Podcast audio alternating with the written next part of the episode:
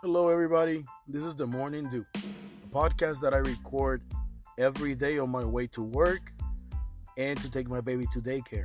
We're gonna talk about news. We're gonna talk about food. We're gonna talk about bad drivers. We're gonna talk about stuff that happens every day. Let's just have some fun. I'll see you guys soon.